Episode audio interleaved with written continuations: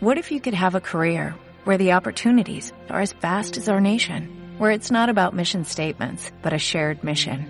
At U.S. Customs and Border Protection, we go beyond to protect more than borders, from ship to shore, air to ground, cities to local communities. CBP agents and officers are keeping people safe. Join U.S. Customs and Border Protection and go beyond for something far greater than yourself. Learn more at cbp.gov/careers. Politfonía. Un podcast de Ethos Laboratorio de Políticas Públicas.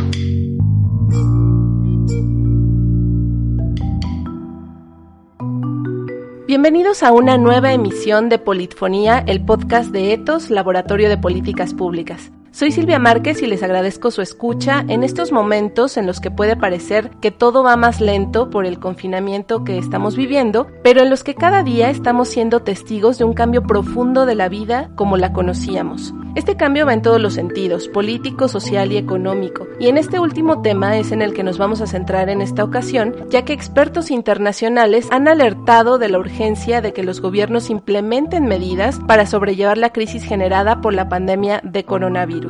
Hoy hablaremos específicamente de las medidas fiscales que han resultado exitosas en diversos países, pero sobre todo cómo podrían adaptarse a México. Y para ello me da mucho gusto recibir a Liliana Alvarado, nuestra directora de de Desarrollo Económico y Social. Gracias Liliana por estar con nosotros. Muchas gracias a ti Silvia, es un gusto poder acompañarte. Oye, y para empezar con este tema, tú realizaste una búsqueda de las medidas fiscales que han implementado varios países. ¿Nos puedes contar cuál te ha parecido más acertada? Claro que sí. Mira, antes que nada me gustaría darte algunas cifras sobre el entorno económico por el que atraviesa el mundo en estos momentos, lo que nos deja ver por qué la importancia y la necesidad de implementar este tipo de medidas. Lawrence Boone, que es el economista en jefe de la OCDE, ha declarado que el COVID-19 presenta el mayor peligro para la economía mundial desde la crisis financiera de 2009 y estima que el crecimiento mundial bajará a 2.4% en este 2020. Mira, por su parte,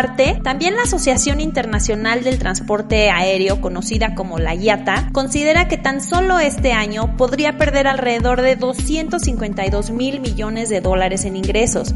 Ahora, la caída en la demanda de viajes a nivel mundial ya ha hecho que aerolíneas como Copa Airlines eh, y Avianca, por ejemplo, cesen sus operaciones hasta nuevo aviso. Air France anunció a mediados de marzo que el 80% de sus trabajadores estarán en desempleo parcial. Ahora, por su parte, también la misma IATA ha señalado que las aerolíneas mexicanas podrían perder 6.400 millones de dólares en ingresos este año y estarían en riesgo alrededor de 117 mil empleos directos. Ahora también la Confederación Patronal de la República Mexicana, la Coparmex, ha señalado que a pesar de no contar con un número exacto sobre las afectaciones, saben que las micro, pequeñas y medianas empresas que generan el 68% de los empleos se verán en peligro. La gravedad del problema que te acabo de describir ha presionado a los gobiernos a que actúen de inmediato y ofrezcan paquetes de apoyo con medidas fiscales para aquellos que resulten más afectados. Mira, en Canadá, por ejemplo, el plan de ayuda incluye 55 mil millones de dólares canadienses en diferimiento de impuestos para individuos y empresas. Además, en Canadá anunciaron una extensión en las fechas límite para presentar pagos y declaraciones. Tenemos también a Francia, donde las compañías pueden posponer por un periodo de tres meses el pago de algunos impuestos. Ahora tenemos, por ejemplo, también a Austria, que ha optado por una reducción en los pagos por adelantado de 2020 del ISR de personas físicas y morales y también permite el pago de algunos impuestos a plazos. Una de las medidas más significativas y llamativas también fue la de China al anunciar a principios de marzo que las tasas de IVA de 16% y 10% que aplican a ciertos bienes y servicios bajarían a 13% y 9% respectivamente. Y pues por último también tenemos a Estados Unidos que anunció un paquete de más de 2 billones de dólares para contener los efectos de impacto eh, económico por el COVID. Ahora, sí es importante resaltar que este paquete no cuenta con medidas de carácter fiscal. La mayoría de los apoyos se traducen en transferencias en efectivo para cierto grupo de personas y sectores que se han visto más afectados, como por ejemplo, pues el sector manufacturero, las aerolíneas que han sido afectadas en todo el mundo, entre otros. Ahora, Silvia, a tu pregunta expresa de qué medida es la más acertada, pues yo te diría que cada una tiende a un análisis previo sobre la situación económica y social por la que atraviesa cada país, por lo que difícilmente podría decirte que la medida que aplica para China es la mejor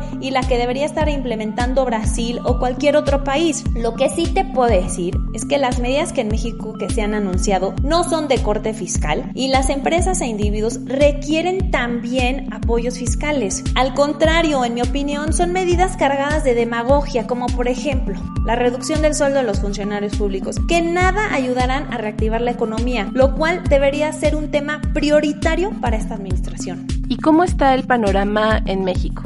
Pues mira, como te mencionaba hace unos momentos, el presidente Andrés Manuel López Obrador ha descartado la posibilidad de reducir los impuestos o bien de otorgar estímulos fiscales a las empresas. También el secretario de Hacienda Arturo Herrera recientemente declaró que pues tampoco habrá descuentos o prórrogas para cumplir con el fisco. Sin embargo, sí es importante mencionar que algunos gobernadores han anunciado la implementación de ciertas medidas de apoyo. Por ejemplo, tenemos el caso de Guanajuato, de Sonora, de Hidalgo, digamos que algunos de los estados han dado prórrogas del pago del impuesto a la nómina, otros suspensión de actos de fiscalización estatales, otros estados también pues eximen el 100% del impuesto al hospedaje y pues esto, ¿no? Dejar muy claro que a pesar de que el gobierno federal no ha dado apoyos fiscales, los estados sí lo están haciendo, ¿no? Claro, y en este sentido, justamente, ¿qué dificultades ves para México para adoptar medidas de este tipo tomando en cuenta que nuestra economía pues no está en su mejor momento.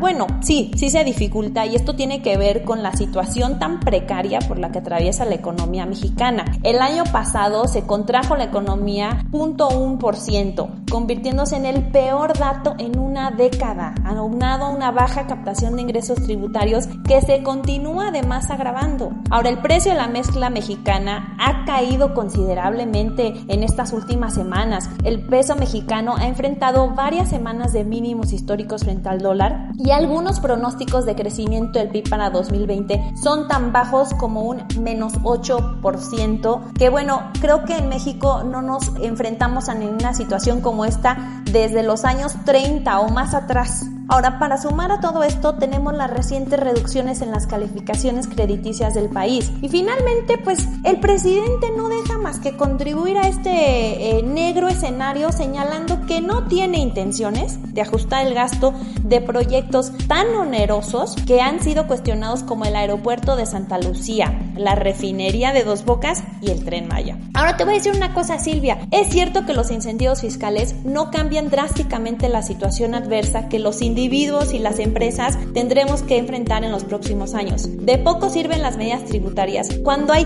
tal dificultad de incluso generar ingresos. No obstante, las dificultades por las que atraviesa la economía mexicana no eximen a nuestro gobierno de mostrar mayor empatía, apoyo y solidaridad con aquellos individuos micro, pequeñas y medianas empresas que están luchando para sobrevivir en estos tiempos. Y sobre todo, de diseñar e implementar un paquete de medidas efectivas y que no se basen únicamente en cálculos políticos que nada van a ayudar a mejorar la situación que te he descrito. Pues Liliana, para quien nos escucha y quiere tener más información, les invitamos a leer tu columna justamente en la que abordas todos estos temas. El COVID-19 ya está aquí y las medidas de alivio fiscal como para cuándo, que se publicó en Animal Político y que también pueden encontrar en la página de Etos www.etos.org.mx. Muchísimas gracias por acompañarnos y esperamos que pronto te tengamos de vuelta. Claro que sí, Silvia, será un gusto. Gracias por tu tiempo. Hasta luego.